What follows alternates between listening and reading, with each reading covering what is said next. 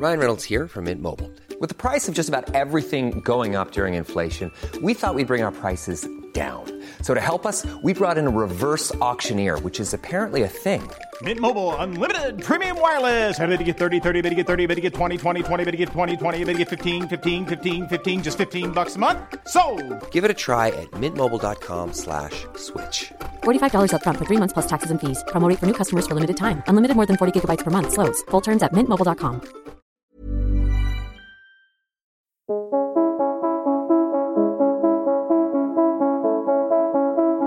Quand je serai grande, je serai astronaute.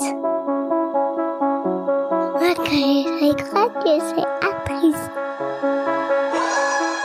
Bienvenue sur Les Enfants du bruit et de l'odeur. Nous sommes deux amis, Ulrich et moi c'est Priska. Un lundi sur deux, nous abordons avec nos invités les problématiques liées au racisme et aux discriminations que parents, enfants, adolescents et jeunes adultes vivent de la maternelle au banc des grandes écoles. Cet épisode a été enregistré en juin 2021. Jean-Victor Viréa a 23 ans. Il est étudiant en sociologie et militant antiraciste. Il porte auprès de nombreux médias français les questions sur l'adoption transraciale. Il est né au Cambodge et vient en France alors qu'il n'avait que quelques mois. Il grandit ensuite dans un milieu principalement blanc. Pour les enfants du bruit et de l'odeur, il a accepté de revenir sur son enfance et les biais racistes au sein de sa famille. Dans le but de protéger les enfants adoptés, Jean-Victor souligne la nécessité d'éduquer à l'antiracisme les personnes souhaitant entamer une démarche d'adoption transraciale. Il fait d'ailleurs le parallèle entre le vécu des enfants dits métis et celui des enfants adoptés transraciales. Alors prenez place et bonne écoute. Bonjour Jean-Victor, ça va? Bonjour, ça va et toi? Oui, très bien, merci. Bah écoute, je suis ravie euh, de t'accueillir aujourd'hui parmi nous euh, sur euh, les enfants du bruit et de l'odeur. Est-ce que tu pourrais te présenter un peu à nos auditorices Oui, pas de souci. Donc, euh, je m'appelle Jean-Victor, j'ai 23 ans. Mhm. Je dis toujours, je réfléchis, j'ai bien 23 ans, 24 en fin d'année. Euh, je suis étudiant Mhm. en sociologie à Paris 8, à Mhm. Saint-Denis. Et au-delà de ça, euh, voilà, je suis euh, adopté euh, transracial, ce qui est un des, euh, un de, une de mes principales euh, préoccupations de discussion et d'engagement. Mhm. Euh, et à côté de ça, je, je, je gravite autour de, de des luttes antiracistes, euh, décoloniales, violences policières, voilà. Euh, dans dans ma vie de tous les jours. Et voilà, au-delà de ça, bah euh, voilà. Je... C'est déjà pas mal, hein Oui, voilà. Il y a beaucoup de choses. J'écoute de la musique euh, D'accord. et, et on reprend la vie post-confinement. on profite Des des, réouvertures, voilà, des terrasses, exactement. J'ai vu, oui. Alors, qu'est-ce que tu appelles, toi, adoption transraciale? Est-ce que tu pourrais nous expliquer, s'il te plaît? Oui, pas de souci. Alors dans mon cas, c'est euh, voilà, je suis une personne sud-est asiatique, donc Mhm. euh, je, je suis né au Cambodge, plus précisément, et j'ai été adopté par euh, des parents blancs. Voilà, mes euh, mes deux parents sont blancs. Et à côté de ça, j'ai aussi un frère Mhm. qui lui aussi euh, est, euh, a été adopté, et euh, donc lui il est noir. Mhm. Donc voilà, on a une famille assez, euh, je, veux dire atypique, en tout cas peut-être pas maintenant, mais en tout cas pour l'époque, euh, Mhm. pour l'époque, je pense que c'était pas, c'était pas commun de voir une famille composée ainsi. Euh, c'est vrai que euh, mes, euh, mes parents me, me disaient qu'ils avaient déjà eu euh, affaire à des réflexions euh, un peu beaucoup déplacées quand même. Mhm. Euh, notamment, c'est ma c'est ma mère qui m'avait raconté qu'un jour, euh, des gens leur avaient dit que notre famille, euh, ça ressemblait à l'UNICEF. voilà. D'accord. bah, je pense qu'à l'époque, c'était, je pense hein, que c'était moins, peut-être moins, Moins courant, courant, en ouais. tout cas vu d'une manière différente que Mm. euh, qu'aujourd'hui. On Mm. a une vision quand même assez plus euh, plus vaste de la famille et de Mm. ce que ça représente Mm. qu'avant. Ouais.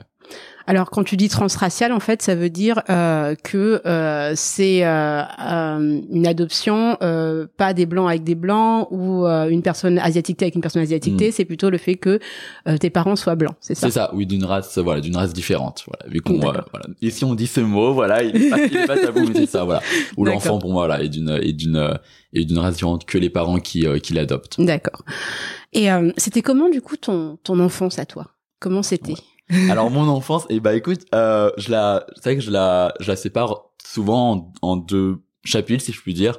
Euh, le moment où je suis né au Cambodge, Ouais. où je suis resté là-bas, voilà, environ deux ans hein, après, euh, à- à- avant d'arriver en France et que mes parents soient venus me me chercher. Donc euh, cette partie-là, cette partie-là, j'ai vraiment aucun souvenir. Mhm. Euh, J'imagine de par mon bas âge, hein. Mhm. ou alors après peut-être que des gens ont des souvenirs de leur euh, de leurs premières années. Moi, c'est pas le cas. Moi, les- moi, mes souvenirs, c'est euh, mes parents qui me racontent des anecdotes par les photos aussi, Mhm. parce qu'on a vraiment des à la maison, on a des euh, on a des gros albums photos avec des euh, avec moi là-bas euh, eux qui viennent me enfin dire eux qui viennent me chercher mais ils sont quand même restés euh, il y a quand même eu un temps où eux sont venus là-bas et sont restés d'adaptation. quand même exactement euh, où moi j'étais encore euh, à à à, l'orphelinat puis à puis à la, à la crèche là-bas et euh, voilà tout ce temps-là où euh, j'ai euh, j'ai fait mes premières années euh, premiers mois plutôt Mhm. euh, au Cambodge. Donc voilà, comme je disais, j'ai aucun souvenir de là-bas. Euh, c'est vraiment voilà des, des, des souvenirs qui me sont racontés par mes parents, par les photos. Et après, il y a le moment où je suis arrivé en France. Mhm. Et euh, donc voilà, pour moi, c'est vraiment une coupure, quoi. C'est vraiment une coupure de de d'un d'un renouveau en France où euh, où euh, où je à partir du moment où je suis arrivé là-bas, donc on a vécu euh, on a vécu à Amiens Oui. pendant. Pourquoi pas- tu fais cette tête avec Amiens Il y a un Ah, truc avec Amiens Pas du tout.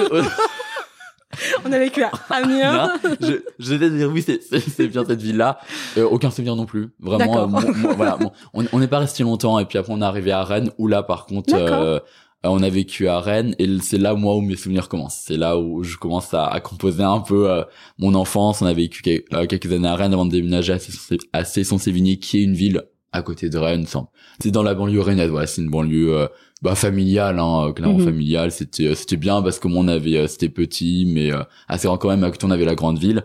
Et en fait j'ai grandi là-bas. J'ai grandi là-bas. J'ai fait euh, mon école euh, maternelle primaire collège lycée donc euh, voilà. Donc tu avais trois ans, à peu près quatre ans quand tu es arrivé euh, sur Rennes. ouais ouais ouais c'est ça. Vraiment ouais ouais et là-bas bah c'est là où je me suis construit.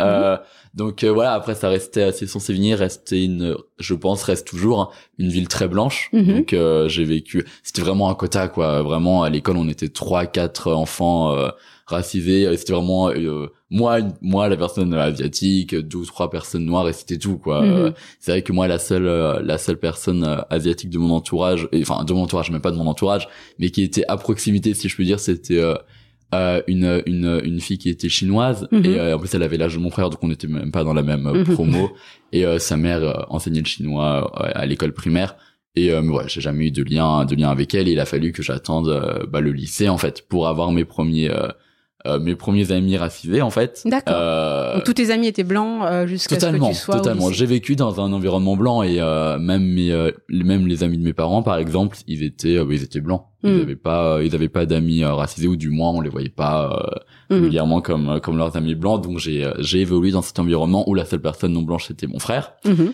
Euh, mais voilà, donc on était, on, on, grandit- on a grandi dans la blanchité. Mhm. Et euh, c'est vrai que euh, moi, ça a fait que j'ai mis énormément de temps à me à me considérer comme une personne sud-est asiatique en fait vu que pour moi je me voyais comme une personne blanche euh, je, je voulais l'être aussi Mhm. pour euh, bien m'intégrer pour voilà pour être bien à l'école être comme mes camarades être dans leur groupe d'amis etc et au- à ce moment-là ça pour moi ça me- ça posait pas de, de, de problème en tout cas de pas leur ressembler Mhm. mais maintenant avec du recul voilà je me rends compte quand même de, des euh, par exemple d'agressions que j'ai pu subir à l'école de, de, de, de moqueries etc mais je pense que sur le moment je réalisais pas en fait j'avais pas le vocabulaire j'avais pas le recul pour Mm. me dire c'était du racisme et euh, j'avais plus une position bah, de rigoler avec eux en fait En Mhm. mode, euh, Donc tu rigolais du racisme que ça tu que je subissais. subissais voilà pour euh, pour m'intégrer voilà Mhm. je pense pour bien m'intégrer et euh, et euh, et voilà j'avais pas euh, et je pensais pas que c'était grave je pensais pas que ça allait m'affecter comme ça l'a fait finalement parce que euh, à partir du moment où j'ai pris du recul où j'ai réalisé euh, bah, tous ces vécus là ça m'est en vrai ça m'est vraiment revenu euh, d'un coup et je l'ai vraiment très mal vécu euh, pendant une une période mais c'était c'était au lycée quoi Mm. quand tout ça m'est revenu je me dis ah oui quand même ça a En été fait, t'as- euh, très violent quoi T'as accumulé euh, tout ça. ça. et puis au bout d'un moment c'était un trop plein et ça t'est revenu dans la tête quoi. ça m'est vraiment revenu dans la tête et euh, et c'est là où, euh, où, voilà je pense que j'ai eu un bah j'ai euh, j'ai eu une, une dépression en fait à cause de Mm. tout ça en plus de tout ce qui est adoption où euh, où j'ai commencé à m'interroger voilà sur mes origines sur qui je suis et je voilà je pense que euh, comme chaque personne on a toujours un moment de crise identitaire. Mhm. Euh, après voilà en tant que personne adoptée je pense que voilà c'est c'est différent. Mm. et euh, en tant que personne euh, bah, racisée aussi dans une société blanche quoi. Donc euh, ça a été un, un surplus donc, voilà. Et euh, du coup, euh, comment tes parents, à toi, le vivaient de ça quand tu recevais, par exemple, des, des réflexions racistes ou quand il y avait euh, des comportements racistes envers toi? Alors j'ai pas le souvenir d'avoir vécu du racisme quand mes parents étaient là. D'accord. Euh, c'était vraiment juste moi avec euh, mes camarades à l'école. Euh, même dans la rue peut-être après dans la rue j'ai pas le souvenir en tout cas d'avoir vécu du euh, du racisme. Mais ouais c'était plus dans dans dans le milieu scolaire euh, ouais dans, dans le milieu scolaire. Euh, mais c'est vrai que la première fois où j'ai parlé de racisme à mes parents c'était très tard. C'était Mhm. vraiment euh, il y a deux ans. C'était vraiment il y a deux trois ans à peine hein, vraiment à peine.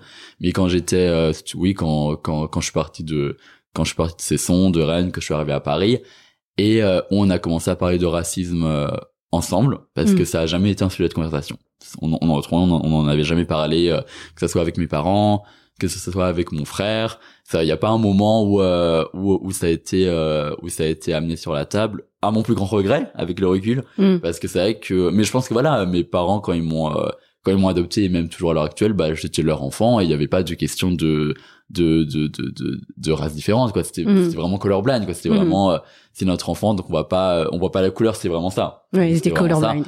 donc il y a pas eu de il y a pas eu de conversation en fait autour du racisme qu'on allait subir euh, et c'est très récemment où euh, où je leur ai dit en fait que je subissais du racisme et euh, ça a été un je sais pas si ça a été un choc mais ça ça ça a été un un, ré- un réveil si je veux dire pour eux Mhm. euh, parce qu'ils me disaient ah bon comment ça euh, euh, même à Rennes même à Cesson comme si voilà comme si le racisme c'était présent que dans les grandes villes et Mhm. et pas dans les petites villes où en fait c'était pire parce qu'il y avait que des personnes blanches Mais- mais, euh, ouais Mais c'est drôle que tu dis ça parce que tu vois, euh, quand je vais dans des grandes villes, à chaque Mhm. fois, on, on me dit, euh, on me dit non mais attends, euh, il y a plus de racisme en fait dans les petites villes. Oui. Et quand je vais dans les petites villes, les le gens me disent ah non non mais à, à Paris c'est pire quoi. Et, euh, et, et- et ouais. voilà donc. Euh, en fait, non, le racisme, il est partout. il est partout non mais totalement et euh, il n'y a pas de frontières. Exactement, voilà, ça dépend pas de la capacité de la ville, euh, mais euh, bah c'est vrai que je pense que euh, ce qui ce qui m'a en tout cas le plus marqué quand j'étais à, à Cesson Warren, c'est que vu qu'il y avait d'autres, il y avait pas de ou très peu de, en tout cas moi quand j'ai grandi de de, de de de présence de personnes qui me ressemblaient, Mhm. bah ça a été d'autant plus difficile quoi. Mm. Ça a été ça a été d'autant plus difficile avec le recul parce qu'encore à ce moment-là je me rendais pas compte. Mais euh, donc c'est à ce moment-là où on a parlé de, de racisme avec mes parents et c'est là où euh, bah où il y a eu un, un, un, un fossé en fait. Il y a Mm. eu un fossé qui s'est creusé parce que euh, euh, bah voilà comme comme en tant que personne blanche bah non non éduquée sur le sujet et qui n'avait pas fait de recherche bah ça a été un ça a été un assez compliqué voilà Mm. de, de de parler de ces sujets là parce que euh, après bah c'est pas une euh, comment dire maintenant avec le recul c'est vrai que ça a été sur le moment c'était très compliqué pour moi il y a Mm. vraiment eu un un an voire un an et demi où entre nous c'était assez euh, assez difficile comme euh, comme rapport parce Mhm. que euh, moi c'était le moment où justement je euh, je euh, je faisais face à, à- au racisme je je me renseignais dessus je lisais dessus j'échangeais avec des personnes de mon entourage qui étaient aussi euh, qui le subissaient voilà que ce soit des personnes euh, euh, persico-médiatiques, que ce soit des personnes noires, des personnes arabes, etc. Et à côté de ça, j'avais mes parents bah, qui galéraient en fait, qui, qui pédalaient parce qu'ils étaient pas du tout, ils s'étaient pas du tout renseignés sur ça. Et ils commençaient à le découvrir. Mais voilà, comme chaque personne blanche, a Mhm. des biais, euh, il y a de la fragilité aussi, Mhm. et j'ai eu affaire à tout ça. Et en plus, euh, venant de ses parents, c'est compliqué, quoi. C'est Mhm. compliqué parce que moi, mes parents, c'était, c'est censé être des personnes qui me protègent, Mhm. qui me croient. Et à ce moment-là, c'était pas le cas, en fait. Ou alors, elles me croyaient, mais c'était, euh, elles, comment dire, Minimisé Mini exactement, c'était vraiment minimisé. Mm. Euh, où je pouvais leur raconter des anecdotes et tout ça, ils disaient "Oh mais tu sais, euh, les personnes racistes c'est juste des personnes bêtes. Voilà, c'est Mm. vraiment un racisme individuel et non Mm. systémique. Voilà, donc c'est juste des personnes bêtes, faut pas faire attention à elles." Euh, voilà, mais ple- voilà plein de réflexions de euh, bah de voilà de personnes blanches non éduquées sur la chose. Et voilà, moi en tant que leur enfant, en tant que personne qui qui subit le racisme, ça a été très très compliqué à vivre. Ça a Mm. été très très compliqué à vivre et il y a eu euh, une euh, une période où voilà c'était allé jusqu'à une rupture en fait familiale où Mm. euh, où euh, c'était pendant le premier confinement où euh, où j'ai dû voilà où je suis revenu vivre à Rennes avec eux enfin à Fesson Mhm. et euh, c'était la première fois que ça arrivait voilà qu'on restait collés euh, de nouveau ensemble. voilà. Mhm. Et euh, et c'est vrai que ça a été très difficile ça a été affreux ça a été affreux parce qu'il y a eu des réflexions parce qu'il y a eu des remarques que eux ne comprenaient pas mes engagements aussi euh, Mm. antiracistes et euh, voilà je pense que voilà il, il- peut- peut-être hein, qu'ils me percevaient comme quelqu'un de, même de, de radical qui Mhm. en faisait peut-être un peu trop euh, et à la fin ça a été tellement euh, insupportable que euh, bah, je suis parti en fait. Et à la fin du premier confinement j'ai vraiment coupé les ponts. Mhm. euh, je suis revenu à Paris euh, voilà j'ai dormi chez des amis à droite à gauche. Et on ne s'est pas parlé pendant des mois. Je suis parti en mai et on s'est reparlé uniquement vers septembre octobre. Oui. euh, parce que moi il y a eu un c'était une accumulation. C'était une accumulation de propos qui m'ont blessé euh, dans un environnement dans lequel je me sentais plus du tout en sécurité Et euh, voilà, maintenant quand je parle avec d'autres euh, amis ou d'autres adelphes adoptés, bah c'est vrai qu'on est beaucoup à avoir euh, vécu ça, Mm. euh, le racisme de nos parents, le Mm. racisme de nos parents, de nos familles, et euh, et ça, bah parce qu'il y a pas il y a pas eu de de de de, de déconstruction euh, au préalable de, Mm. nos- de nos adoptions. Qu'est-ce que tu aurais aimé avoir comme comportement de tes parents? Qu'est-ce que tu aurais aimé qu'ils qui te disent, qu'ils qui Ouais. fassent qui me parle de racisme justement. Déjà qui me croient quand, quand je leur dis que je que, que je vis du racisme euh, sans minimisation sans déni aussi et euh, que qu'il y ait une remise en question de leur part et aucune fragilité parce que ça ça a été euh, ça a été euh, vraiment constant quoi. Le fait Mhm. que je leur dis euh, par exemple voilà vous avez des biais racistes parce que vous dites ça parce que vous agissez comme ça et eux tout de suite ils sentent attaqués et euh, dans dans leur personne mais comment ça nous on est en plus voilà mes parents c'est des personnes très euh, ouais c'est c'est des personnes de gauche euh, Mm. bah, progressistes ou qui se voient comme telles. Donc leur dire en plus à ces personnes là mais si en fait vous êtes raciste c'est pas possible. c'est pas possible. Ils disent, non comment pas être raciste? Parce que je pense qu'il y a aussi un imaginaire que pour eux le racisme c'est le rassemblement national. Mm. c'est les fachos. Mm. c'est les personnes qui vont euh, qui vont aller euh, agresser qui vont aller attaquer tuer pas juste par des propos tu vois. Mm. et donc c'est vrai que ça je pense c'est d'autant plus difficile à entendre pour ces personnes là de leur euh, craquer un peu cette carapace justement de personnes de cette image que eux ils s'étaient en mode euh, nous on est les voilà on est les personnes de gauche on est voilà on est progressistes des gens peut pas bien. être on est des gens bien voilà. Et ça je pense que pour eux c'est très difficile. Ça a été très difficile en tout cas. Euh, donc voilà qu'on en parle quand on était jeune euh, qu'on bah juste être aussi être protégé de tout ça. Mhm. et je pense que c'est important aussi euh, en tant que voilà parce que moi maintenant je me protège je me dis si un jour j'ai des enfants euh, comment je leur parlerai de racisme? Mais je pense que c'est vraiment important de, de parler à ces enfants de ça de, de, de la violence euh, à laquelle on peut se retrouver projeté et euh, même au sein de la société Mm. euh, euh, donc voilà j'aurais aimé que qu'ils me parlent de tout ça euh, qu'on en parle même avec mon frère par exemple parce que bon voilà mon frère il est noir donc voilà Mhm. lui aussi je pense Mhm. qu'il a une, une expérience du racisme assez assez forte j'imagine Mhm. et ça on n'en a jamais parlé non plus entre nous Euh, Même parce- aujourd'hui? Non, non, non, non, non, même aujourd'hui, parce que euh, voilà, on n'a pas, on est très différents avec mon frère, Mhm. on a, on n'a pas la même vision euh, et les mêmes parcours vis-à-vis de l'adoption, donc c'est assez, c'est assez compliqué. Et voilà, l'adoption, c'est vrai que c'est assez intime aussi comme sujet, Mm. et euh, que ce soit avec lui ou avec d'autres personnes, c'est vrai qu'on a des vécus assez, euh, je pense assez pluriels. Voilà, l'adoption, Mm. où certaines personnes ont décidé de, de comment dire de commencer ces cheminements, ces parcours de recherche euh, d'origine, de quête identitaire, tandis que d'autres non, et c'est tout à fait euh, normal. Enfin vraiment, Mhm. voilà, chacun chacun ses choix parce que ça reste assez, ça reste très éprouvant Mm. comme euh, comme euh, comme cheminement. Voilà, nous on en parle avec des amis, voilà, parce que c'est très intime, parce que euh, parce que c'est très personnel. Et euh, ça nous fait réfléchir à des choses avec- auxquelles on n'a pas forcément envie, voilà, de, de trauma, je sais pas, peur de l'abandon, Mm. euh, et c'est euh, c'est lourd, Mm. c'est c'est un bagage très lourd à porter. Donc euh, je comprends tout à fait que euh, que certaines personnes ne veulent pas euh, ne veulent pas s'y aventurer quoi. Mm. Mais euh, donc voilà, j'aurais aimé que mes parents me parlent de tout ça. Et en fait, c'est assez euh, c'est dommage parce que autant ils ont toujours été très ouverts sur l'adoption, ça a jamais été un sujet tabou. Ils m'ont toujours dit t'as été adopté, ils m'ont toujours raconté comment ça s'est passé. Euh, voilà, une, des histoires avec euh, ma nounou qui a été la première personne qui m'a qui s'est occupée de moi. On a des photos, ils m'ont toujours dit voilà, elle, s'appelait euh, elle s'appelait Visma, elle s'est occupée de toi jusqu'à ce qu'on arrive. Voilà, plein de très belles années, vraiment plein de très belles anecdotes.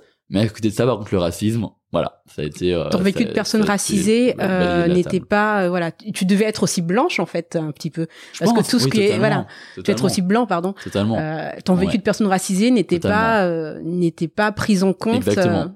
Mais c'est vrai que c'est assez intéressant parce que maintenant, quand je parle de ça, euh, on, je- on- quand je parle de ça avec d'autres personnes adoptées ou non, mais des personnes racisées, euh, des personnes non blanches, c'est vrai qu'on se rend compte que en tant que personne issue de l'immigration ou en tant que personne métisse aussi, on, Mhm. on a on a des, des problématiques similaires mm. euh, sur la recherche identitaire, sur une double identité, sur euh, voilà un côté blanc, un, un côté pas blanc, euh, comment vivre avec ses identités, comment vivre avec euh, avec voilà comment avec des, des, des, des parents blancs etc. Donc c'est vrai que c'est des problématiques qui nous qui nous réunissent en fait. Mm. Euh, donc euh, là, bo- le bon point maintenant, c'est que voilà, mes parents, je pense que le l'éloignement a été nécessaire. Mm. Il a été difficile, je pense, vraiment pour nous deux.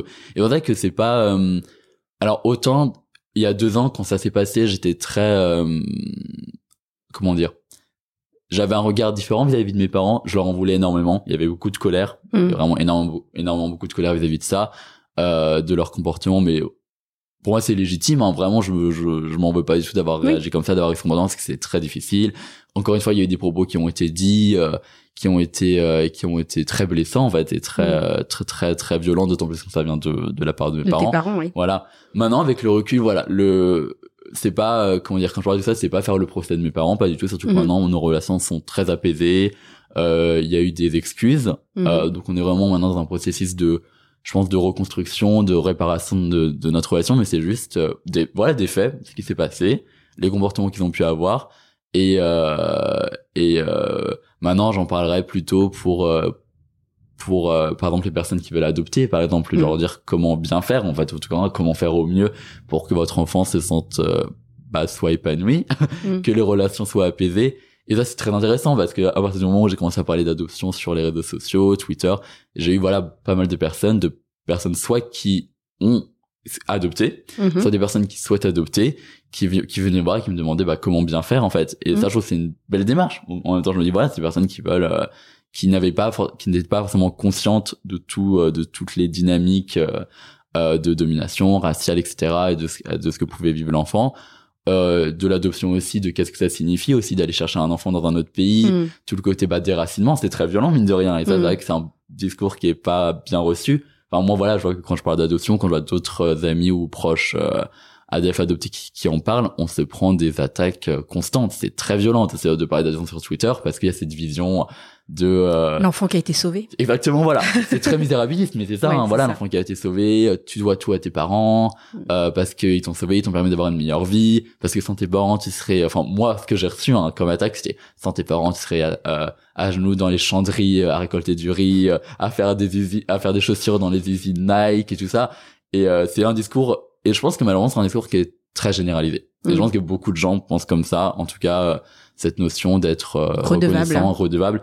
Et en fait, en même temps, c'est drôle, enfin drôle, pas drôle, mais c'est vrai que je vois que euh, c'est un discours, voilà, que euh, comment dire, que en tant que personne issue de l'immigration, c'est un discours qu'on entend aussi vis-à-vis de notre pays, de la France, Oui. mais que là en plus, ça se calque sur les parents. Donc Mm. en plus, il y a un côté familial, il y a un côté. Qu'est-ce que tu euh, veux très dire? C'est un, c'est un discours qu'o- qu'on entend aussi sur notre pays, sur la France. Bah dans le sens, c'est vrai que voilà, je pense que quand on est une personne euh, euh, euh, racisée non blanche en France, on entend ce discours-là. euh, euh, on doit être redevable envers notre pays, on doit être reconnaissant de ce que Oui. de ce que nous a offert la on France. doit quelque chose à la France Et voilà, parce que on la on France nous aurait sauvés. Exactement. Mais euh, voilà, encore là, c'est très misérabiliste et c'est voilà toute cette notion de euh, on a été sauvé par la France et on lui Mm. doit tout. Et c'est Mm. grâce à la France qu'on a eu notre éducation, euh, qu'on a eu de là là où on en est aujourd'hui, alors qu'on sait très bien que que c'est faux. Hein, maintenant on se sait hein, après avoir pris du recul sur tout ça.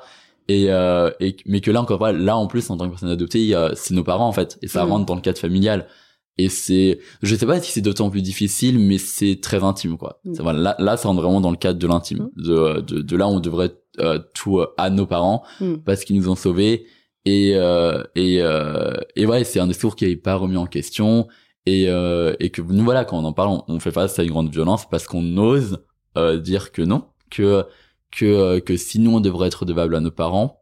Bah, nos parents devraient l'être aussi. Et ça, c'est un discours, par, par, par exemple, hein, mais c'est un discours qui est beaucoup moins entendu que nos parents, parce que grâce à nous, en fait, que, que nos ont parents, ils ont une famille, en fait. Mm. Et que la demande est venue de la leur, et pas de la nôtre. Mm. Et euh, que c'est eux qui ont décidé d'adopter. Et ceux qui voulaient une famille, ils sont battus pour, voilà, pour diverses raisons, hein, euh, euh, mais que, bah, ils devraient, si nous, voilà, encore là, si nous, on doit être reconnaissant envers nos parents, bah, qu'ils le soient aussi, en fait. Mm. Et juste un discours comme ça, c'est pas, c'est irrecevable. Et Puis il y a des personnes qui ont été dans qui ont été dans un réel mal-être euh, parce que ne pouvons pas créer de famille, Exactement. ne pouvons pas voilà.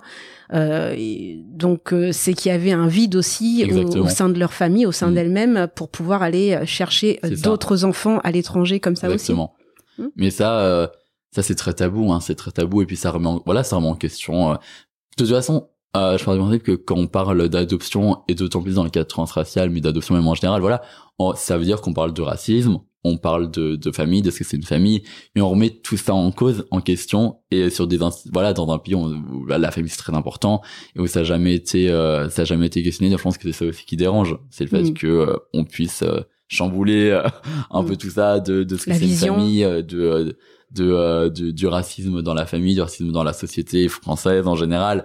Et euh, mais en temps, je trouve ça bien parce que à l'heure actuelle, où maintenant on a des modèles de famille tellement divers et variés, maintenant c'est plus voilà, c'est plus euh, la famille, c'est pas uniquement voilà une famille euh, Papa, euh, maman. papa, euh, maman. euh, maintenant voilà, ça peut être des familles avec des personnes adoptées, Mhm. ça peut être des familles monoparentales, homoparentales, et tant mieux. mm. Et c'est là je me dis que le, le sujet d'adoption, bah autant parler d'autant plus maintenant en fait maintenant où il y a des modèles de famille assez divers quoi Et puis c'est c'est important aussi le rapport de domination avec les pays. euh, totalement euh, pourquoi avoir été, enfin, moi j'ai encore un autre rapport avec l'adoption, mais euh, de se dire euh, euh, chercher des enfants euh, comme ça dans, dans des dans des pays, euh, déraciner des enfants, Totalement. euh, il y a peut-être aussi d'autres possibilités que de les Totalement. enlever euh, totalement de leur milieu euh, de vie, de leur culture, totalement euh, pour les emmener ici en Occident, en France. Ça, ouais. Oui, et puis c'est une, c'est, c'est vraiment, maintenant quand j'y pense, c'est vraiment une grande violence de déraciner une personne de son pays, voilà. De, et moi encore, voilà, comme j'ai, comme, euh, comme j'étais adopté jeune, comme je le disais, j'ai pas de souvenir de mon pays d'origine. Mais euh, maintenant, soit je me questionne, je me dis, voilà, est-ce que quand, quand je reviendrai en Cambodge, parce que c'est vraiment un maintenant de mes, euh, une, une chose que j'aimerais énormément faire euh, dans mon, dans mon parcours de, de quête identitaire, de retourner euh, là-bas. Euh, et je me dis, est-ce que si, si ça se trouve, j'aurais euh, peut-être des souvenirs enfouis qui vont ressurgir? Mm. Peut-être, hein, je sais Mhm. pas, des, que ça de la, des sonorités, euh, des odeurs, Mm, euh, les paysages, etc. Et ça, je je saurais pas avant d'y retourner. mm. Mais en tout cas, voilà, c'est euh, c'est très violent pour maintenant pour moi de euh, de, de se dire qu'on va voilà re- retirer un enfant de son pays, le, le déraciner. Et voilà, c'est vraiment une immigration forcée finalement. Et voilà, de, de l'enlever de, de bah, du, du pays où il est né, de son entourage, de lui enlever sa langue, de lui enlever sa culture, pour l'emmener dans un pays euh, occidental où en plus l'enfant va subir du racisme. Et euh, mais ça voilà, je pense que c'est des hum, c'est un- c'est tout un pêle-mêle de choses que auxquelles les parents ne pensent pas en fait Mm. quand quand ils le font. Ah, bien et, sûr. eux, et eux, ils voient juste le fait de non, on veut avoir un enfant. Mm. On a la possibilité d'en avoir un dans un autre pays. Et c'est tout, en fait. Et c'est là où je pense que c'est, c'est très complexe parce que, bah, il y a, euh, l'amour d'un parent ne fait pas tout. Mm. Et la preuve est que euh, s'il y a l'amour, tant mieux. Mais à côté de ça, bah, il y a toutes ces problématiques-là, en fait. En tout cas, Mm. en ce qui nous concerne, voilà, on, voilà, il y a le, il y a le racisme, il y a, il y a, il y a le déra- il y a le déra- déracinement, euh, euh, identitaire et, euh, et ça c'est c'est primordial d'en parler aussi. Du coup, toi, comment t'as fait pour te, te reconstruire? Parce que comme tu disais tout à l'heure, ça a été difficile pour eux, mais je Mm. pense que ça a été quand même euh, très difficile aussi pour toi euh, personnellement. Comment tu as fait Comment tu fais pour pouvoir euh, passer à, à autre chose ou te reconstruire? Euh, alors moi ça fait assez récemment que Mm. euh, que je que je m'intéresse à la question de l'adoption, que ça soit d'un point de vue euh, d'un point de vue personnel ou d'un point de vue juste euh, ouais, théorique et, euh, et et de fait. Euh, moi ça fait voilà ça fait deux trois ans maintenant que euh, que euh, que que déjà je me revendique comme Mhm. personne adoptée adoptée transraciale et comme une identité Mhm. euh, comme je me revendique comme une personne non sud-est asiatique ou une personne homosexuelle donc Mhm. c'est t- vraiment les trois facettes de mon identité Mhm. et, euh, et c'est vrai, vrai que c'est, c'est vraiment venu par phase en fait euh, je me suis considéré premièrement comme une personne homosexuelle Mhm. puis après comme une personne d'est asiatique Mhm. et comme une personne adoptée. Donc ça a vraiment été un cheminement euh, au fur et à mesure. Et euh, donc voilà la partie adoptée est vraiment venue euh, en dernier. Donc c'était euh, voilà c'était il y a comme je disais encore une fois c'était il y a deux trois ans. Et en fait ça a commencé euh, euh, quand j'ai euh, été accompagné par une euh, par une psychologue. C'était vraiment euh, enfin c'était génial. Vraiment j'ai eu la chance Mhm. de tomber. En plus elle, était blanche. Donc j'ai vraiment eu la chance de tomber sur une personne blanche mais qui euh, qui était euh, ouverte aux questions raciales qui les alors qui les comprenait j'imagine ou du moins qui les acceptait voilà Mm. qui, qui m'a Qui accompagné t'a pas fait euh, vivre de violence psychologique euh, voilà, en fait voilà. par rapport au Alors racisme. que, euh, j'ai eu peur, voilà, je me dis voilà, elle est blanche, euh, comment elle va réagir quand je vais parler de racisme systémique, comment elle va ré- réagir quand je vais parler de microagression, est-ce que euh, je vais me confronter finalement à même à ce racisme et finalement tout est très bien allé, donc vraiment tant mieux là-dessus. Et c'est elle au début qui, euh, quand on parlait de ma relation avec mes parents, qui a été assez compliquée, euh, même avant l'adoption. Voilà, on a, euh, et c'est elle qui m'a, euh, qui m'a orienté, on va dire, sur l'adoption, celui sur lequel j'avais, auquel j'avais, j'avais jamais réfléchi avant ça. Mhm. Ça a commencé par là. Ça a commencé par là. Ensuite, euh, je suis arrivé à Paris. En fait, ça s'est vraiment accéléré quand j'ai rencontré euh, donc Amandine Gay Mhm. euh, dans le cadre de euh, de, euh, de l'élaboration de son documentaire. euh, donc, il est sorti le 22 juin. Mhm. Et ça a commencé par là. Vraiment, là, ça a vraiment été une nouvelle étape. Je l'ai rencontré, on a parlé d'adoption, euh, et ça a été la première fois, en fait, comme je disais, c'était la première fois où j'ai parlé euh, de, de mon histoire, en fait, de mon histoire, euh, de mon point de vue, de mon parcours. Et suite à ça, j'ai rencontré Douce et Anthony, donc Oui. euh, co-créatrice du podcast Extimité. Un magnifique Et, euh, un podcast, mag- pardon, à écouter, à écouter, vraiment, à absolument. écouter, vraiment Extremity est magnifique. magnifique. et, euh, et j'étais rencontré pour parler d'adoption en fait et et c'est et là où ça a pris un virage c'est là où euh, mon euh, mes engagements l'adoption est rentrée euh, en compte Mhm. et où j'ai commencé à en parler euh, sur Twitter sur les réseaux sociaux dans mon entourage. Et c'est vrai que c'est vrai parce que j'ai euh, j'ai une anecdote où je me souviens que euh, j'ai j'ai une amie que je connais depuis maintenant très longtemps où je lui parle de racisme où je lui parle d'adoption. Elle m'a regardé elle m'a dit mais c'est la première fois que tu me parles de ça. Et c'est la première fois que je que je en vrai que je te perçois maintenant en tant que personne asiatique et elle est blanche. Mhm. et euh, et pour moi c'était la preuve que avant j'en parlais pas. Mm. voilà c'est vrai qu'avant j'en parlais pas que moi-même euh, je je me percevais comme blanc. Et ça a été un aussi un déclic quoi et donc voilà c'est à partir de là et euh, comment maintenant je me construis autour de ça. J'ai replongé dans mes, dans mon dossier d'adoption. Mes parents m'ont donné un, vraiment un gros gros dossier où il y a il y a plein de choses. Il y a des lettres de recommandation de la famille euh, pour euh, pour que mes parents puissent adopter. Il y a des il y a des il y a des papiers d'identité. Il y a des il y a des brochures de presse sur l'adoption. Il y a énormément de choses où j'ai pu voilà où j'ai pu bah me faire connaissance avec moi-même finalement. Euh, il y a beaucoup de voilà il y a beaucoup de papiers écrits en, en khmer donc que je peux pas traduire donc euh, mais eux bref je pouvais leur demander. Maintenant que comme j'ai des maintenant avec Twitter c'est la magie des réseaux sociaux. Je sais que si je voulais demander par exemple à ce que quelqu'un puisse euh, me traduire ça serait le cas.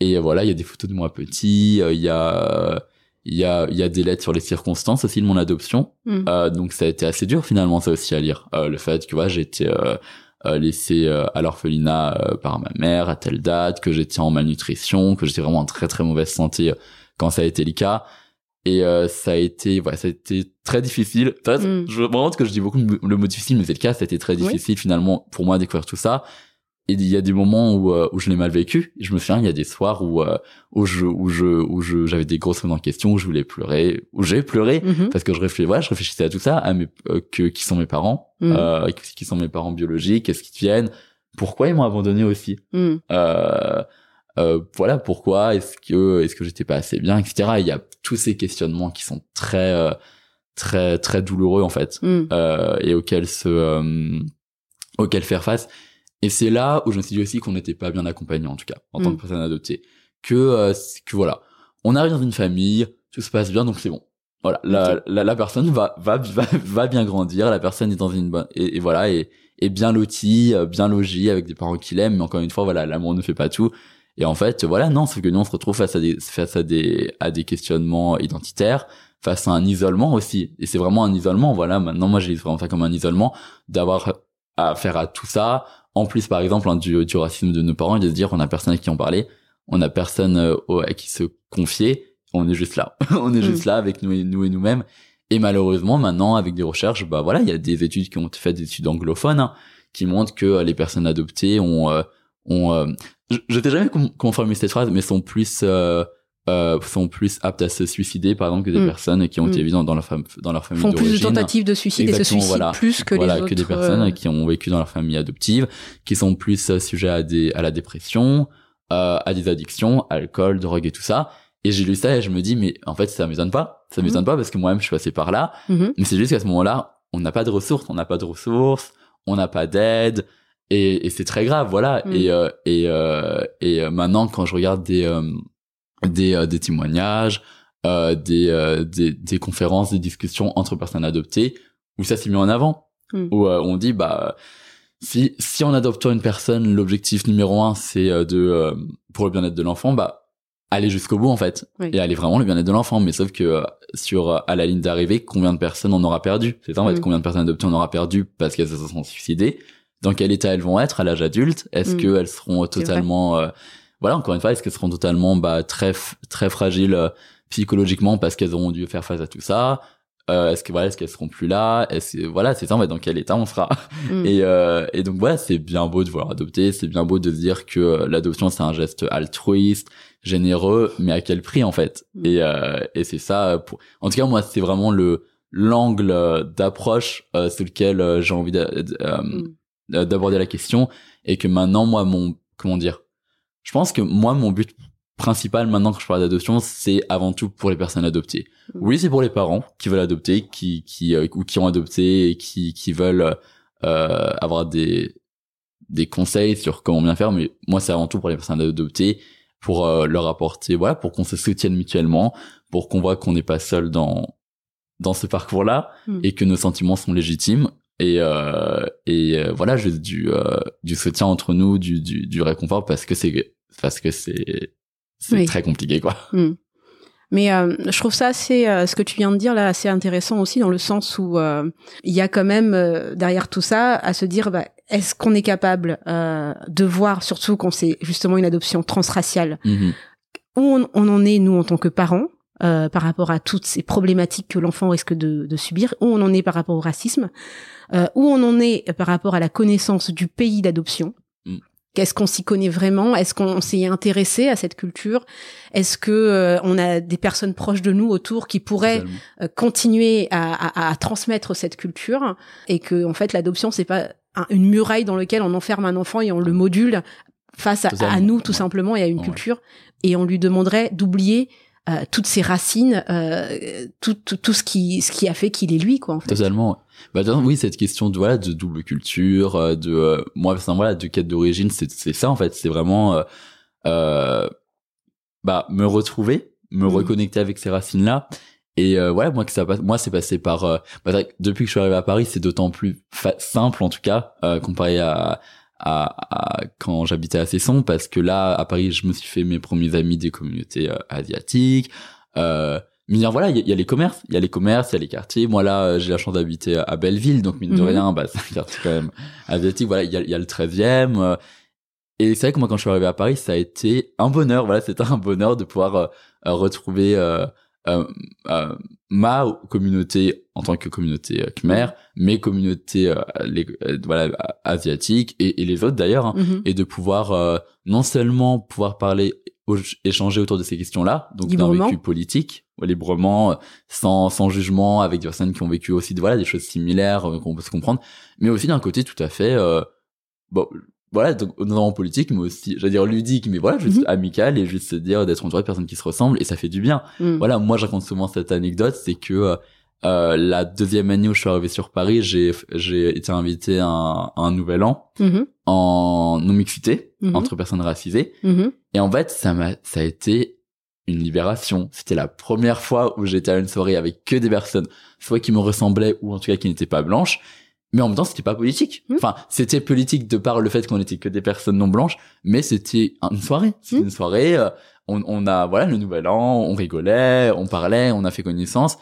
Et c'est là que je me suis dit, mais ça fait tellement de bien en fait, et que le, euh, et que voilà, je me dis bah le, le, euh, le notre vécu est aussi autant, mais en fait ça aussi, c'est que notre vécu il est politique mais dans toutes les parties de notre vie en fait, mais qui n'est pas forcément, mais qui n'a pas forcément à l'être tout le temps non plus Mm. en fait, et qu'on peut partager juste des bons moments euh, entre personnes euh, non blanches racisées qui nous ressemblent, mais qui en même temps on- moi j'ai senti la différence quand même quoi. Mm. c'est vrai que mon, mon arrivée à Paris ça a été une bénédiction quoi. Je me dit ah enfin genre enfin je vois des, en- enfin je je, je déjà je vois et je fréquente euh, des personnes qui me ressemblent. Encore une fois je me répète mais avec des vécus similaires ou pas mais on a une une expérience commune en tout cas. Mm. et on peut partager autour de ça comme on peut juste partager un verre on peut partager des ciné tout ça et c'est tout aussi bien aussi c'est tout, Mm. important mais voilà tu tu par- tu parles de microagression c'est vrai que c'est affreux parce que euh, moi voilà j'ai un souvenir où il y a un moment je euh, c'était l'été dernier j'étais avec une amie euh, qui elle elle est chinoise Mhm. et voilà, on, on- on vivait notre meilleure soirée, on se retrouvait, c'était super. Et on se balade, et là, euh, la soirée prend fin, on, on va dans le métro, prendre le métro, et là, on se prend une, une, une agression raciste. Mm. Et c'est affreux parce que tu te dis, tu passes un bon moment, et là, voilà, bim, on te rappelle que, euh, que, bah, que, euh, qu'on n'est pas blanc, et que on n'est pas, bah, malheureusement, on n'est pas chez nous, entre guillemets, si je puis dire ça comme Mm. ça, hein, parce que dans, dans leur vision, c'est ça. Et euh, ça, c'est, bah, c'est violent, quoi. Et c'est Mm. dommage. Enfin, c'est dommage. Le mot est, est très faible parce qu'on aimerait juste, euh, bah, faire comme tout le monde et genre vivre notre meilleure soirée. Mais non, il y a toujours des personnes qui viennent nous rappeler que, euh, qui viennent nous agresser et nous dire, bah non, non, non, vous allez passer T'as une bonne t'as soirée. pas le droit de passer une bonne soirée. T'as t'as l'air de bien t'amuser là. Attends, ça, je viens. euh, je vais gâcher ça. Donc, euh, ouais. N'oublie pas que t'es racisé quand même. T'amuses pas trop. on est là. Donc c'est affreux, ouais, non, totalement. J'ai beaucoup échangé avec euh, une autre personne euh, qui elle aussi est adoptée. Mhm. Euh, et on se demandait justement vis-à-vis de comment, euh, quand on a été euh, euh, sa culture d'origine, comment, s- com- enfin, qu'est-ce que pourraient faire les parents pour l'introduire à nouveau? Mhm. C'est vrai que c'est assez compliqué parce qu'on nous dit quand on est un enfant, on n'a pas forcé comment faire pour que ça soit pas forcé en fait? Mm. C'est ça aussi. Mm. euh, voilà, je pense que euh, j'avoue que j'ai pas forcément de réponse à cette question-là. Je pense que euh, je pense que c'est important, voilà, de je pense que c'est important pour les parents de de créer un environnement qui est quand même euh, comment dire, qui n'est pas qui soit euh, Mixte, qui soit en mixité. en fait. exactement.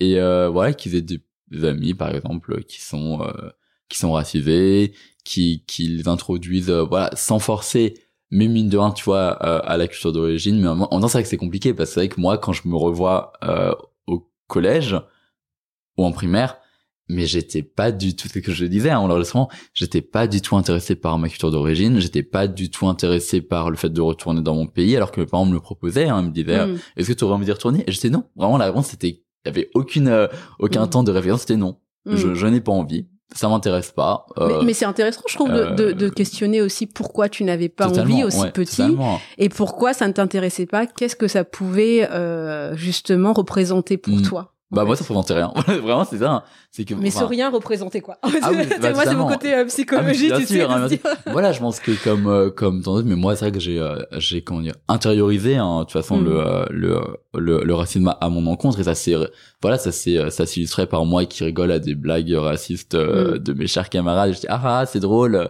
Oui, hein, je suis je suis enfin moi je rigolais voilà qu'on me disait genre tous les Chinois se ressemblent parce que bon on sait hein, les, les Mm. personnes asiatiques c'est que des Chinois donc. Voilà, Euh, voilà, vous vous ressemblez tous, euh, vous mangez du chien, vous mangez du riz, euh, voilà, toutes ces merveilleuses euh, Mm. micro Moi, je rigolais. Je disais oui, c'est vrai. Et, et moi, moi, je, je, je- j'en rigolais. Et non seulement je rigolais, et j'en prenais part. Et je disais oui, c'est vrai, on se ressemble tous. oui, parce c'est que- vrai, parce que- on mange parce que du riz, pourquoi tu vois.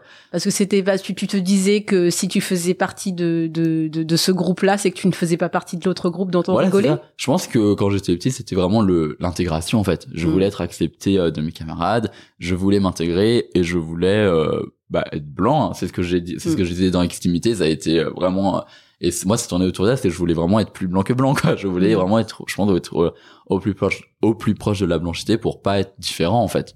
Parce Mm. que c'est pas chouette. Enfin, en tout cas, à, à cet âge-là, c'est pas, c'est pas chouette d'être différent. Ça, Mm. C'est pas chouette de euh, d'être rejeté parce que on on, on correspond pas à la masse. Et c'est vrai que euh, même l'adoption en général, je pense que euh, quand une euh, comment dire quand il y a cette immigration forcée, quand on va chercher un enfant dans un pays euh, dans, dans un autre pays pour le ramener en France, je pense qu'il y a toute cette euh, voilà toute cette euh, intégration qui euh, qui est euh, qui qui prend place, cette rentrée dans le moule en fait, Mm. rentrer vraiment dans ce moule aussi, même ce moule républicain hein, Mm. et se dire mon pays c'est la France euh, et pas celui dans- lequel je viens. Et je pense en plus qu'en tant que personne adoptée, vu qu'on n'a pas des nos parents qui sont de nos origines, comme des personnes qui ont pu, euh, j'imagine voilà, venir en France avec leurs parents de la première ou deuxième génération, bah nous on est là et, euh, et on est vraiment détachés en fait parce qu'on n'a même pas nos parents pour nous rattacher à cette culture là en fait. Mm. Et euh, donc c'est radical, Mm. c'est radical et euh, et ça peut être définitif si nous de nous-mêmes on prend pas part à cette euh, à cette euh, à cette ouais on prend part à cette euh, à cette recherche identitaire. Et, et quand tu parlais de l'école tout à l'heure, alors c'était comment ton parcours, ton cheminement à l'école euh, par rapport au racisme? Bah alors voilà comme je disais j'ai pas j'ai pas du tout été euh, conscient du racisme que j'ai euh, que j'ai subi. Et c'est vraiment très récemment où j'ai j'ai des flashbacks. J'ai des ah oui c'est vrai c'est passé ça. Ah oui c'est vrai. Par exemple il y a un- une anecdote c'est que euh, je sais plus un bras mais je sais qu'à l'école on avait euh, on avait un repas spécial où on mangeait du riz. Mhm. et je me souviens que quand il y avait ce- cette journée là tout le monde me regardait en mode eh c'est du riz mais euh, ça te rappelle pas quelque chose? Et moi à l'époque j'avais enfin j'étais pas du tout conscientisé. Donc moi c'était genre juste ok bon bah c'est pas grave je retourne malade mais mais c'est pas grave. Et ouais mais avec du recul c'était très violent. Et, Mhm. euh, et voilà en, en plus des microagressions en mode bon, voilà Shintok euh, les yeux bridés euh, le chapeau le chapeau pointu Mm. et ça c'était vraiment le, le top 3 quoi. C'est vraiment le chapeau pointu euh, les yeux bridés et, euh, et les personnes qui euh, qui essayent tant bien que mal de parler euh, trop- deux ou trois mots chinois en se disant ah on parle bien et on va se moquer en disant ça genre euh, Mm. et compagnie parce qu'on adore rire Mm. et c'était ouais ça c'était ce qui revenait assez euh, assez régulièrement mais comme j'en comme j'étais pas conscientisé soit j'en riais mais honnêtement je pense que ça je pense que ça faisait quand même du mal et que ben, j'avais honte quand même bien que Mm. ça se passait donc c'est pour ça c'était une manière aussi d'en rire c'était de me dire ah bon bah je je D'exorciser un petit peu le exactement mal, voilà j'entre là-dedans et comme j'en avais pas conscience j'en parlais pas à mes parents non plus Parce que Donc voilà. tu parlais à aucun adulte de, de, de Non. ce qui se passait, Bah non, ni non, aux enseignants, ni, euh, ni à tes parents. Donc tu gardais personne. tout ça pour toi. Exactement. Et je pense que c'est là euh, le fait que moi c'était au lycée, c'était au lycée quand j'ai eu tout ce retour de bâton où ça, ça m'est revenu vraiment euh, en pleine figure et euh, ça a été euh, ça a été euh, colossal quoi. Et qu'est-ce qui s'est passé au lycée pour- Bon, en vrai, je sais même, je sais même plus, mais je saurais vraiment s'il y a été un déclic où j'ai réalisé tout ça. Euh, parce que c'est voilà, en vrai, c'est au lycée où j'ai commencé à, à lire sur l'antiracisme, à m'éduquer là-dessus. Bah, Twitter a énormément aidé, hein, parce que j'ai commencé à suivre les, les, des personnes militantes euh, euh, antiracistes. Et je pense que ça a fait un, un cheminement dans ma tête et ça m'est revenu d'un coup. Et, euh, et c'est vraiment, enfin, ça peut être vraiment étrange dit comme ça, mais vraiment du jour au lendemain, bah, dépression, en fait. Et du jour au lendemain, je me, je me, j'ai réalisé tout ça, en plus de l'adoption, etc. Et en, bah, en plus, moi, il y a le côté, il y a eu le côté homo- homo- homophobie aussi. Oui. Donc, euh, Mhm. vraiment, tout ça s'est accumulé, en fait. Mhm. Et, euh, et du jour au lendemain, j'étais, bon, en fait, ça va pas du tout. Ça va pas du tout parce que je vais, je vis tout ça, j'ai vécu tout ça et je vis tout ça aussi actuellement. Donc, ça va pas. Et je me souviens que j'avais écrit une lettre à mes parents parce que j'étais plus à l'aise à, À l'écrit. qu'à l'oral et j'avais écrit une longue lettre pour dire bah tout ça en fait que ça allait pas que je m'en sentais pas bien mais qu'à côté je voulais pas les faire culpabiliser donc je leur disais mais vous avez été des bons parents j'ai été heureux parce que voilà mes parents tu me posais la question comment a été mon enfance j'avais j'ai eu une très belle enfance mine de rien. Mhm. j'ai eu une très belle enfance. Euh, mes parents de par leur capital économique et culturel on allait au théâtre on allait au cinéma on voyageait.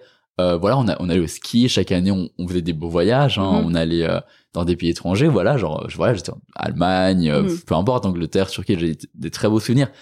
Et mais qu'à côté de ça bah j'ai vécu ça et euh, c'était aussi une manière de ne pas leur faire être culpabiliser. Et je voulais pas comment dire je voulais pas qu'ils pensent euh, euh, qu'ils qu'ils aient été des mauvais parents qu'ils aient été des mauvais parents en fait. Donc c'est pour ça aussi que je, je me souviens j'avais bien bien précisé mais c'est pas de votre faute.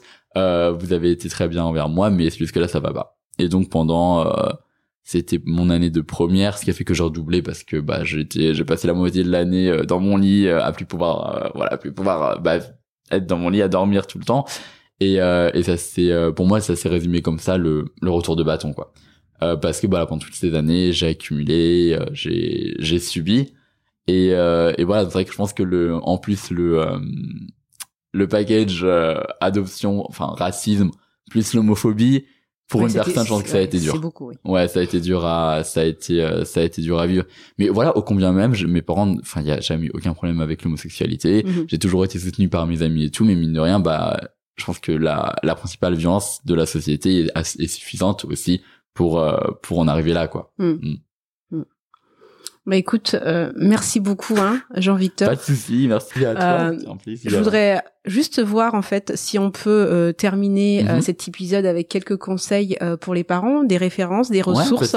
Est-ce que tu aurais Ah, quelques ressources bah, à, à en nous tout cas, donner ça c'est le comment dire, c'est le côté positif de tout ça, c'est que depuis je suis enfant de 3 ans, le sujet de l'adoption, il y a vraiment une parole qui émerge. Euh, Mhm. Moi, j'ai vu, hein, vraiment ces deux dernières années, j'ai vu des personnes qui témoignaient par des comptes Instagram, euh, voilà, par des podcasts aussi, qui en parlaient sur Twitter, et, et je me dis mais tant mieux, Mm. enfin aussi, mais tant mieux aussi que euh, qu'on ose maintenant prendre la parole en fait euh, sur ces sujets-là et qu'on se dit notre parole est légitime, euh, nos vécus, euh, nos ressentis, et c'est important d'en parler, de casser justement ce discours euh, à sens cynique qui est Mhm. euh, là euh, ro- roman, comment on dit, romancialisation, oui, la, romantis- la Voilà. romantisation de... la romantisation de l'adoption et euh, et c'est et c'est ça aussi surtout le euh, le discours est euh, est à sens unique où c'est uniquement la parole des parents qui ont Mhm. adopté qui est audible Mhm. qui est euh, qui est euh, qui est promu qui est Mhm. divulgué partout il y a des livres là-dessus mais jamais la nôtre. Alors que c'est quand même nous les premières personnes qui sommes concernées par l'adoption et finalement c'est pas notre c'est pas la- c'est pas notre parole qui est la plus écoutée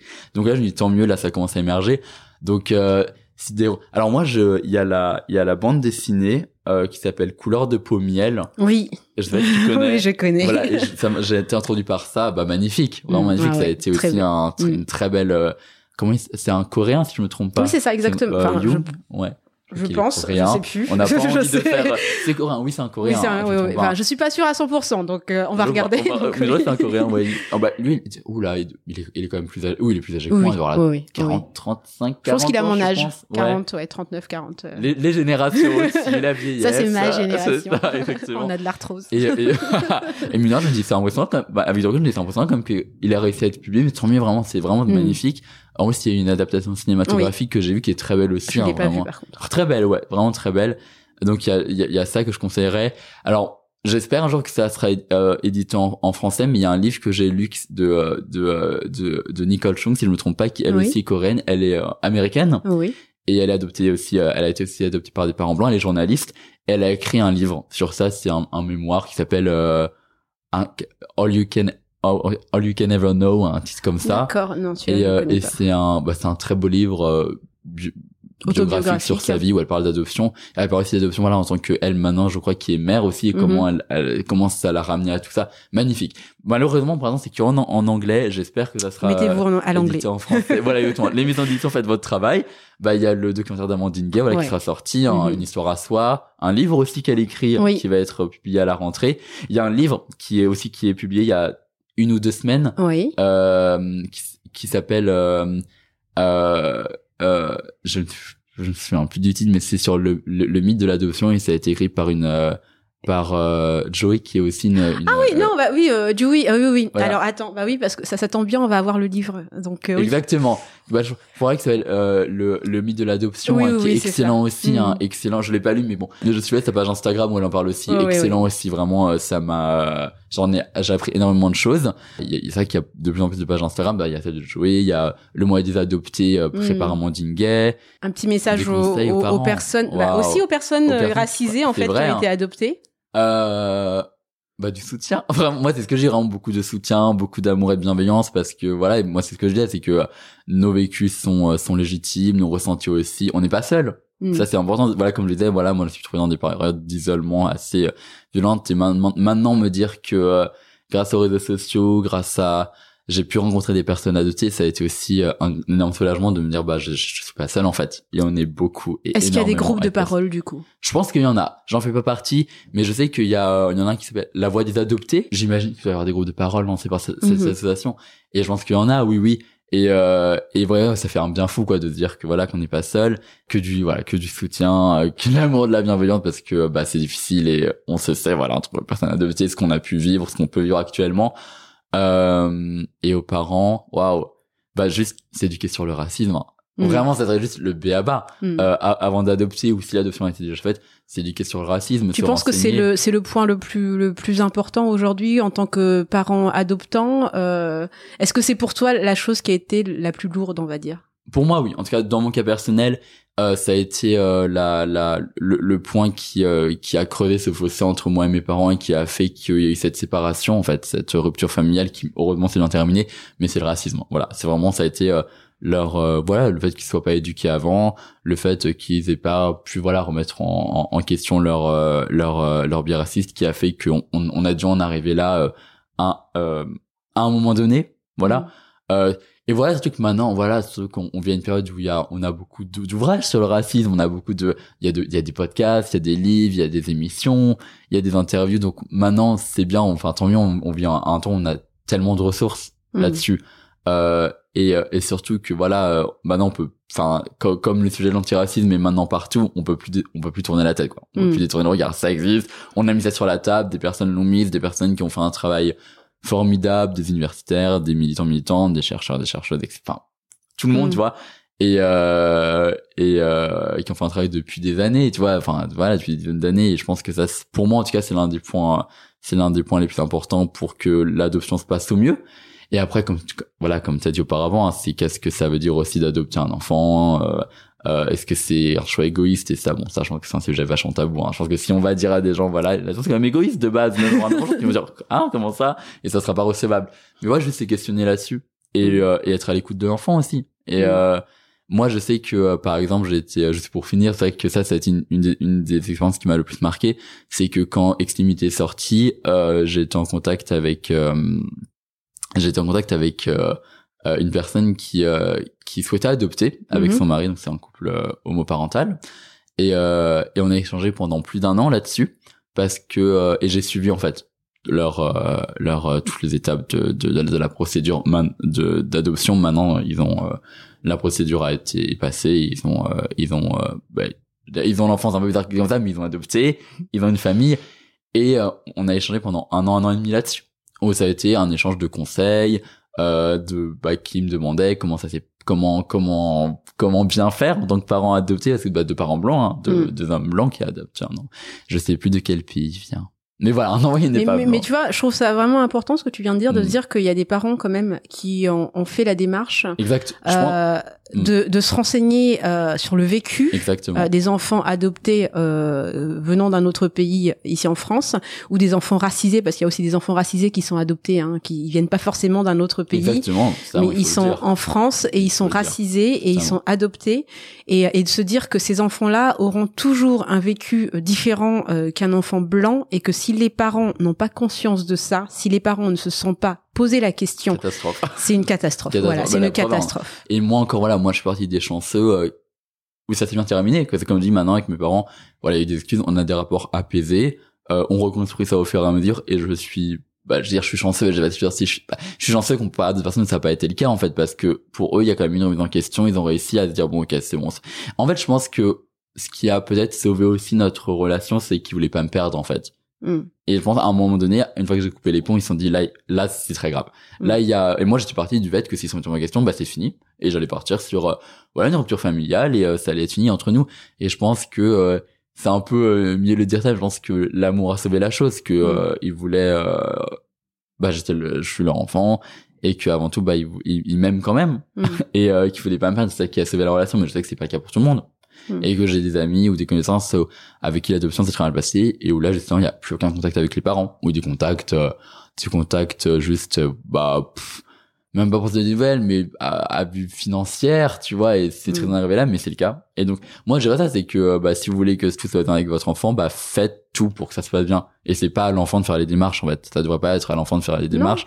Et ça devrait pas être à nous de, de faire toutes ces recherches parce que c'est long, c'est douloureux, c'est compliqué, et euh, ça devrait être aux parents, quoi. Donc Puis c'est le travail du parent en fait, c'est comme de tout. rien. euh, Bah, c'est leur responsabilité. C'est- voilà, c'est notre responsabilité de faire en- de, euh, ouais. de faire que le bien-être, le, le- comment dire, que le- si le bien-être de, de, de l'enfant c'est votre priorité, bah faites tout pour que euh, Mm. pour que l'enfant soit bien dans dans sa nouvelle famille, euh, surtout une famille voilà, c'est une famille où, où les parents sont blancs et où l'enfant va avoir un vécu différent des parents quoi. Et ça Mm. c'est un, voilà, en tout cas pour conclure, je pense que ça serait euh, le euh, pour moi le plan le plus important, c'est de réaliser que l'enfant n'aura jamais un vécu similaire au vôtre parce qu'il n'est pas blanc, parce qu'il va subir du racisme, du racisme de la part aussi de la famille et ça c'est très important à à, à pointer hein, qu'il n'y a pas que les parents dans la famille, il y a les grands-parents, il y a la, enfin, il y a les cousins et cousines et que de cette famille-là, il pourrait aussi euh, émerger un racisme assez euh, insupportable, quoi. Mm. Donc de tout, voilà, société et famille, quoi.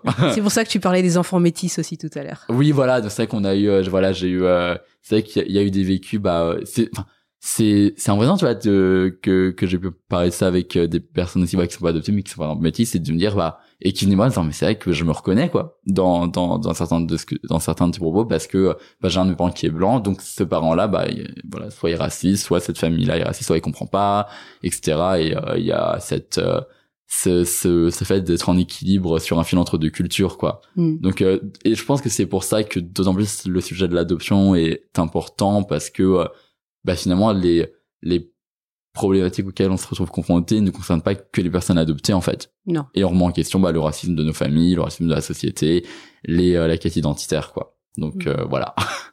Encore merci pour tout, Mais Jean. merci à, depuis le temps, depuis le temps qu'on, voilà. On se rencontre enfin. euh, Bah, écoutez, euh, j'espère que vous avez apprécié euh, cet épisode. N'hésitez pas à suivre Jean-Victor sur son compte Instagram, sur Twitter.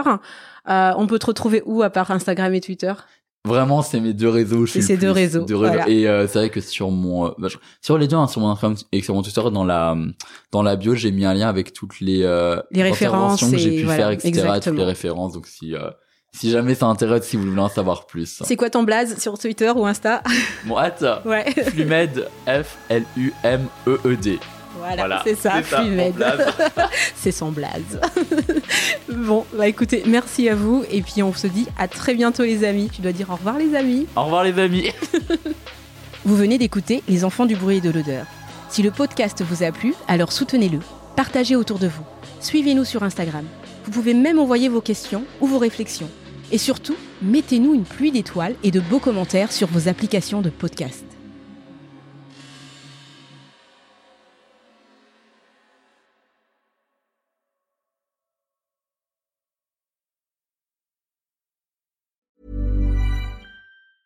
Even on a budget, quality is non-negotiable. That's why Quince is the place to score high-end essentials at 50 to 80% less than similar brands. Get your hands on buttery soft cashmere sweaters from just 60 bucks, Italian leather jackets, and so much more. And the best part about Quince, they exclusively partner with factories committed to safe, ethical, and responsible manufacturing. Elevate your style without the elevated price tag with Quince. Go to quince.com/upgrade for free shipping and 365-day returns.